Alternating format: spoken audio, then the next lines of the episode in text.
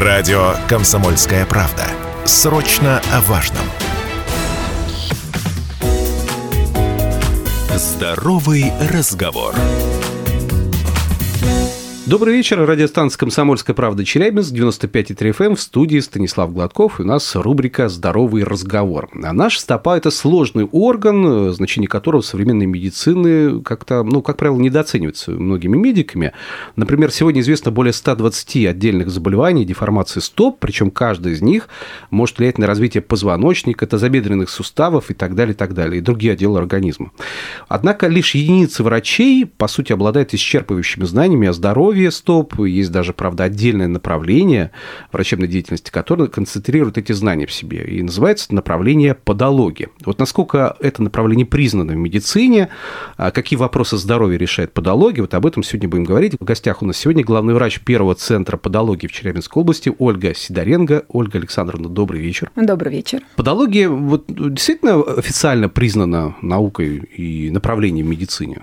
А, к сожалению, подология сейчас, как и другие разделы отдела медицины не выделено в отдельную какую-то да, специальность официально. Это мы можем привести пример, допустим, флебология, да, угу. но есть такие центры, есть такие доктора, которые занимаются узконаправленными проблемами. Так и сейчас подология начинает, старается, и мы стараемся, в частности, развивать это направление в медицине и в целом в здравоохранении. То есть пока процесс запущен, что называется, да? да? И это да. хорошо, что уже такие направления известны становятся, Мало популяризируются, но уже хорошо, что вы у нас первый все-таки медицинский медицинский центр, да, подологии в Челябинской области, это очень важно. А почему такое большое внимание, в принципе, здоровью стоп? Ну, что такое стопа в нашем теле человеческом? Маленькая площадь, которая где-то там внизу болтается и болтается себе. Вот, вот ключевая фраза да. была внизу. Где-то внизу, да. Но это наша база мы на ней ходим, мы на стопе ходим, это нагрузка, ноги нас носят, они дают нам передвижение. Представьте, да, если у вас не функционирует э, стопа или есть какие-то проблемы, это очень здорово ограничивает повседневную жизнь на самом деле, да, э, какие-то э, процессы, которые люди могут себе позволить здоровые, а у тех, кого есть проблемы, конечно, достаточно серьезно приносит дискомфорт повседневный. И многие пациенты, как вот и вы сейчас говорите, есть и есть, угу. они, а, как правило, не обращают на это внимания. Заболит сердце, конечно же, в первую ну, очередь. Да, это, прям, там, жизненно важно, необходимо. Это жизненно важно, мы а побежим. Стопа, ну, а стопа, ну, подождет. Заживет подождет, потерпит, да. авось само пройдет. А еще любимая моя фраза: ну не видно, я же в обуви хожу. А, вот точно, да, точно. Да. Тут даже рукам иной раз уделяют больше внимания, ну, потому, потому что, что их сразу заметно. А их вот, видно, да. да. А стопа, она несет такую базовую функцию в организме в целом, да, и от этого могут идти большинство проблем. Просто люди даже не думают об этом и не задумываются. Слушайте, я сразу вспоминаю фразу, сказанную неоднократно и слышал ее регулярно о том, что вот мы все-таки должны носить хорошую хорошую, дорогую обувь, потому что это важно. Вот не дешевую какую-то, да, вот все остальное можно там экономить на верхней одежде, а вот э, на обуви экономить нельзя никоим образом. Есть небольшое заблуждение. Дорого не значит хорошо. Ага. Есть определенные критерии, по которым подбирается обувь. Это прежде всего размер. Размер обуви должен соответствовать стопе. И это можно отнести к тому разряду, что мы подбираем не привычным нам размером, да, 37-38, а необходимо подбирать по сантиметрам. Это будет самое адекватное. Прямо с сантиметром прямо... ходите, прямо вот Ну, взрослые люди, они в целом, да, уже ну, выросли, это, они ну. могут единожды замерить. Единственное, с возрастом у нас происходит некоторые деформации, изменения на фоне там изменения веса у женщин, это беременности, да, расширение э, сводов стопы, угу. и, конечно, нужно брать это на контроль. А, у детей в первую очередь, потому что это здоровый молодой организм, который формируется, и родителям очень важно правильно, адекватно подбирать обувь. Об этом мы, конечно, рассказываем всем нашим пациентам на первичном приеме. Также, когда мы говорим о том, что чулочные носочные изделия тоже должны подбираться Они адекватно. тоже влияют на здоровье? Они очень сильно влияют mm. на развитие стопы. Надо же. ХБ и ХБ, казалось бы, лен, лен, хлопок, хлопок, ну бог. Нет, оказывается, разница есть. А, да? Разница есть. И когда мы рассказываем пациентам на приеме, как это делается, как осуществляется, простые манипуляции на самом деле, но никто об этом не задумывается. А когда начинают соблюдать наши рекомендации, они говорят, да, С действительно. Изменения, видят изменения. Да. Слушайте, а почему именно отдельное направление подало подология? Ведь э, проблемами стоп в зависимости от заболевания занимаются, знаете, ортопеды, хирурги, дерматологи, такие другие специалисты. Ну вот смотрите, это больше оптимизация, наверное, для пациента.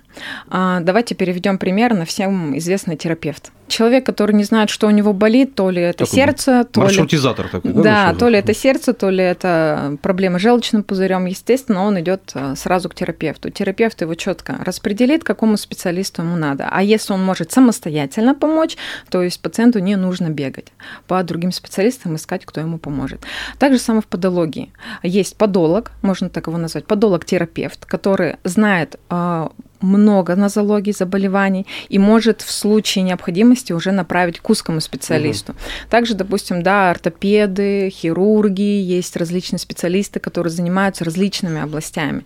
Кто-то там занимается конкретно, да, если мы берем, допустим, тех же самых ортопедов, да, есть и терапевтическое направление, есть и оперативные вмешательства. Кто-то специализируется на одной части, кто-то на другой. И так как проблема, говорю, со стопами достаточно распространенная, люди с этим особо не заморачиваются. Вот выделяется такая подология, потому что сейчас мы встречаем колоссальное количество проблем а, и последствия самих людей, которые придумали себе одну вещь, назовем ее гель-лак. Да, Есть такое, да. Да, и сейчас мы, если можно так сказать, разгребаем, разгребаем да? эти проблемы просто в колоссальных объемах. Ну, сейчас вот, кстати, о проблемах тоже поговорим, но сперва все таки о подологии. Э, я так правильно понимаю, что обязательно мастер должен иметь медицинское образование? Безусловно. То есть не просто мастер педикюра, который взял и решил заняться вот этими вопросами. Да, если мы даже переведем подологию с латыни, подус – это стопа, логия – это наука, то есть наука о стопе. Это уже, да, в раздел входит что-то научное, что-то такое, не просто мастер, который угу. сидит у нас в салонах. А, безусловно, он должен иметь медицинское образование, чтобы понимать, понимать, а, что происходит со стопой, что происходит в организме в целом. Иногда даже там на приемах мы можем направить абсолютно там к специалисту, к эндокринологу, хотя казалось бы как, да, хм. вот посмотрев Неожиданно, на стопу, да. да, мы перенаправляем таким уже специалистам. А, он должен иметь а, медицинское образование, мы к этому стремимся. К сожалению, сейчас очень много специалистов осуществляют, я имею в виду мастера педикюра, а, нелегальную медицинскую деятельность в тех же салонах красоты. Угу. Это все-таки медицина, и это должно осуществляться в учреждении, соответствующее стандартам. Потому что это нехорошо. Ну когда... да, то есть, конечно, должны быть какие-то стандарты оказания медицинской помощи, а это часть медицинской помощи, в том числе да, оказания. Да. Хотя я прочитал в интернете, что многие говорят, что ой, подолок это больше косметическая, эстетическая сторона дела. Так оно или нет? Не совсем. Мастера-эстеты, это тем, кто занимается педикюром, маникюром, да, это есть. Они могут осуществлять ну, профилактическую э, меру, но и то, если у них нет базовых знаний, нет базы медицины, они не смогут вовремя заметить какую-то проблему и нанести mm-hmm. вред таким образом пациенту. А когда у него будет базовая медицинская информация, он уже сможет направить к какому-то специалисту да, или оказать соответствующую помощь своей компетенции. Так у нас, например, есть специалисты как и среднего медицинского образования, так и высшего. Да, мы не берем никого без медобразования. Таких Это наш... нет у вас сотрудников? Нет, нет, нет, мы обязательно за за легальность в здравоохранении, чтобы это все было законно, правильно, соответствие стандартам. А сколько у вас сотрудников сейчас в центре?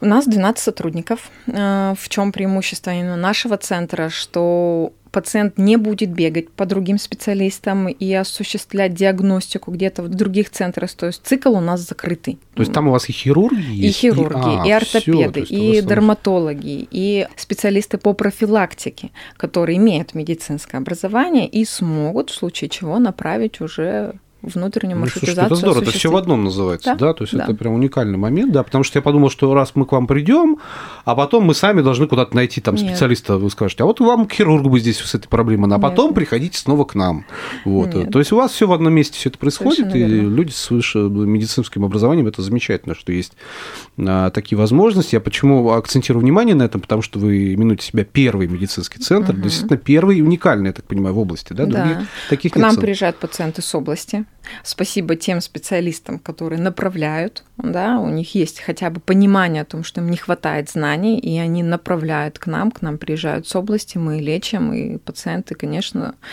так сказать, сарафанное радио работает хорошо. А это самая лучшая, кстати, да, информация, когда да, тебе знакомый друг, коллега передает то, что он И, конечно, опробовал. мы стараемся пациентам помогать в этом плане, которые, да, иногородние, приезжают, поэтому работаем мы все время угу. с полдевятого до восьми, чтобы возможность была приехать. До восьми вечера можно спокойно. Да, да, и всегда в центре, конечно, есть и врач, и средний медперсонал, чтобы оказать адекватную помощь. Давайте сейчас небольшой перерыв сделаем в нашем разговоре, потом вернемся, продолжим.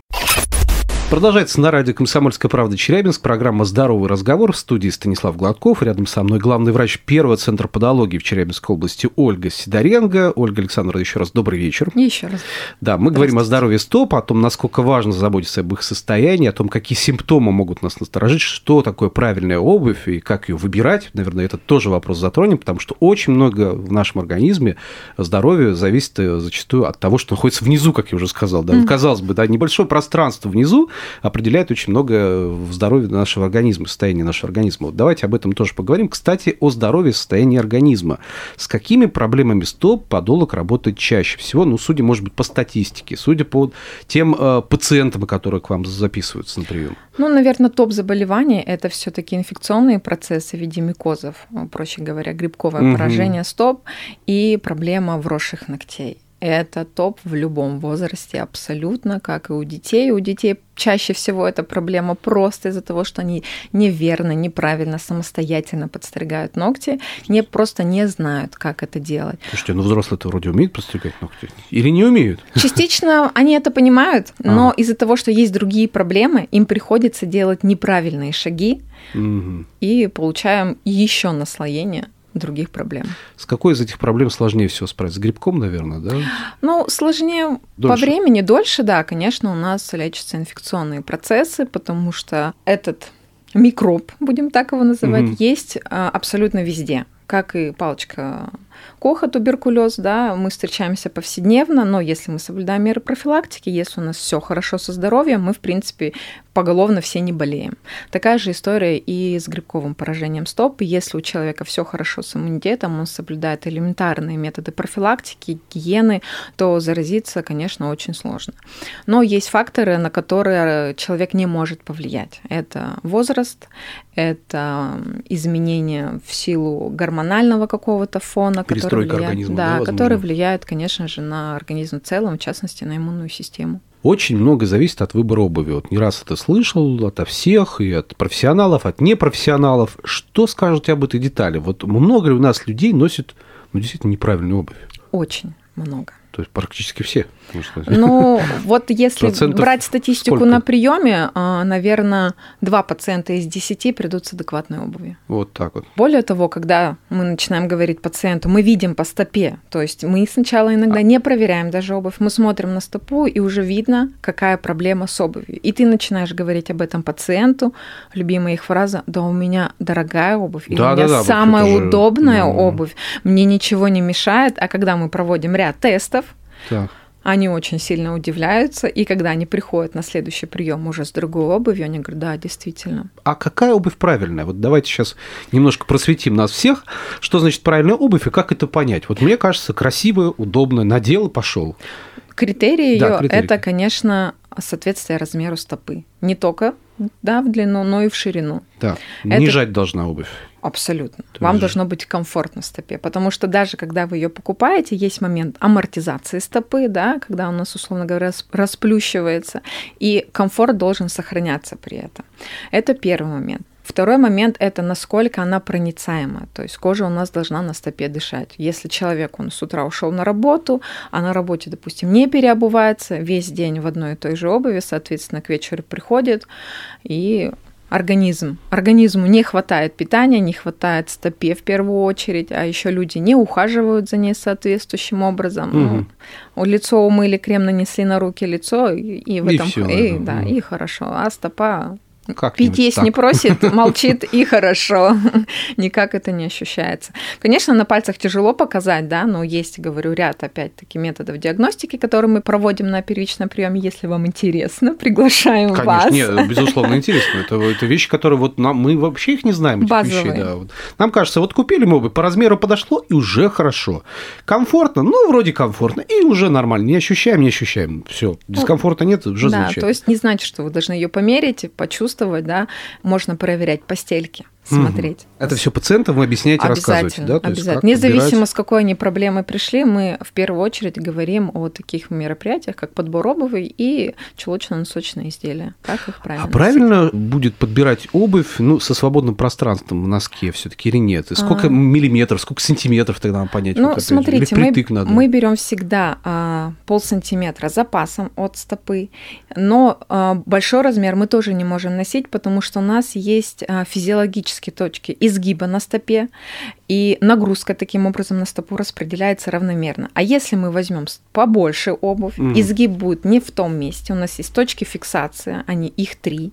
Если обувь будет больше, соответственно, эта фиксация нарушится, сгиба будет не в тех физиологических местах, и опять нагрузка будет распределяться неправильно. Это первый момент. Второй момент, чтобы человеку было комфортно ходить, он начинает сокращать те мышцы, которые не должны работать при ходьбе, при беге задействует их там, где не нужно. И идет уже, да, деформация стопы установочная таким образом. Очень много пациентов, которые приходят там с патологией а, тех же самых грибковых инфекций, которые приносят дискомфорт во время ходьбы, вросшие а, ногти, у них уже стопа физиологически даже может а, ну, ротироваться, поворачиваться, чтобы приносить облегчение. И даже когда пациент уже выздоровел, а, в неосознанном состоянии мы можем наблюдать, что он ставит стопу все еще то привычное положение. Привычка, потому что выработан уже да. на физиологическом уровне, да. это уже есть такое. А я правильно понимаю, что идеальный выбор, вот если говорить об обуви, это все-таки кроссовки?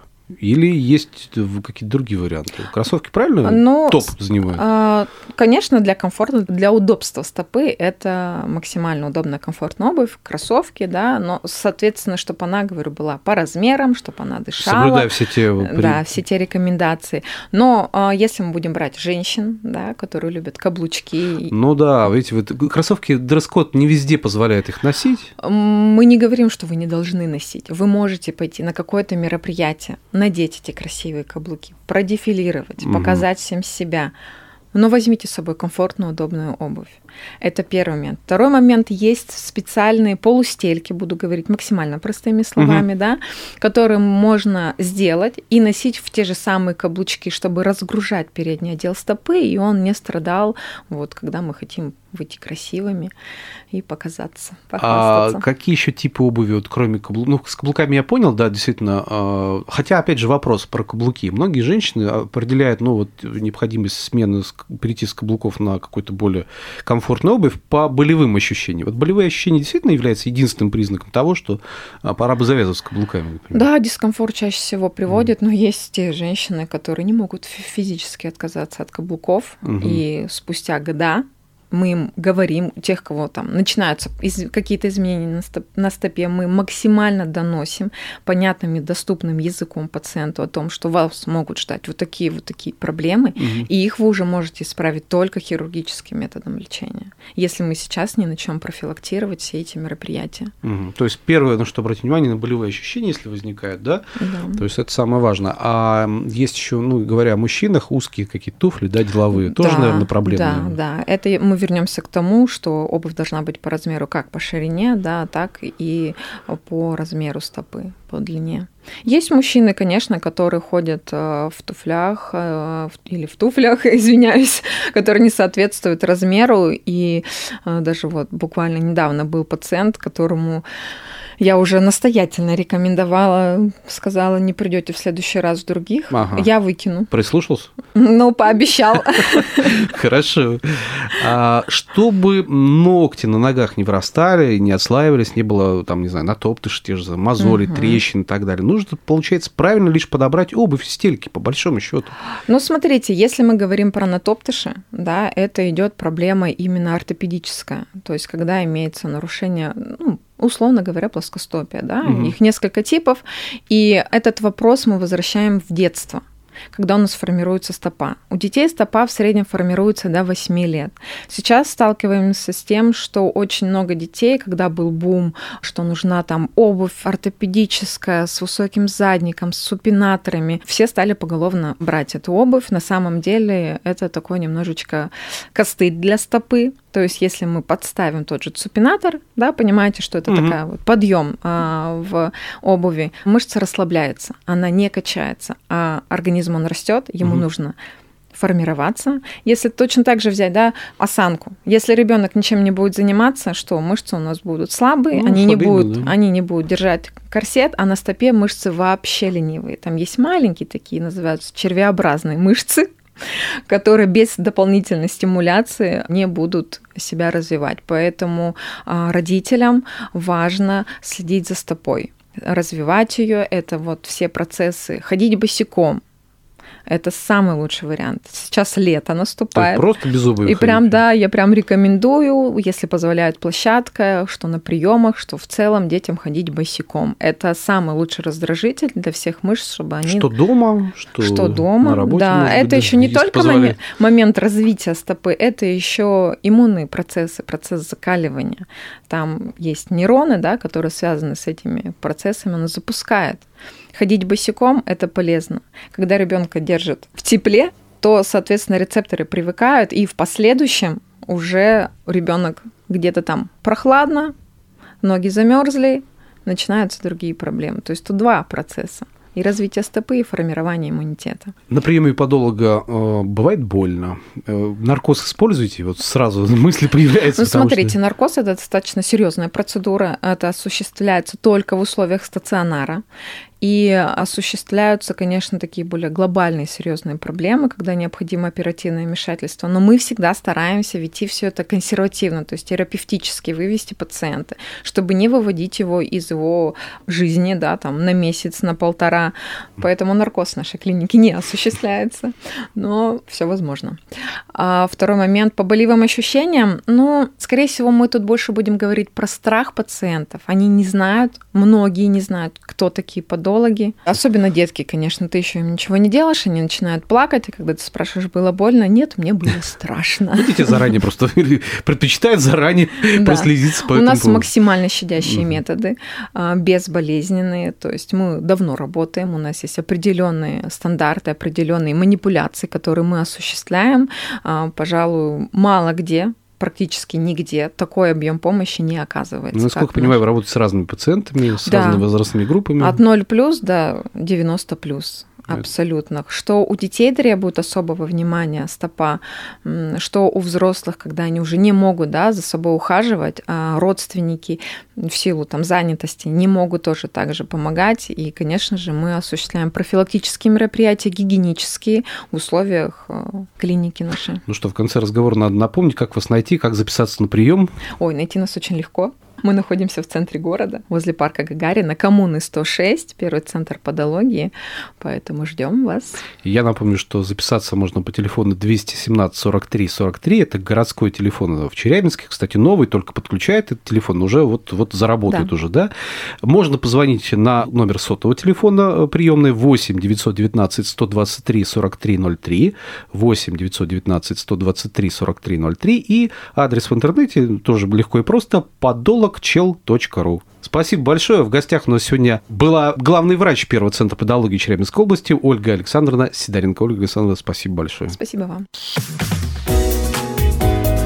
Здоровый разговор.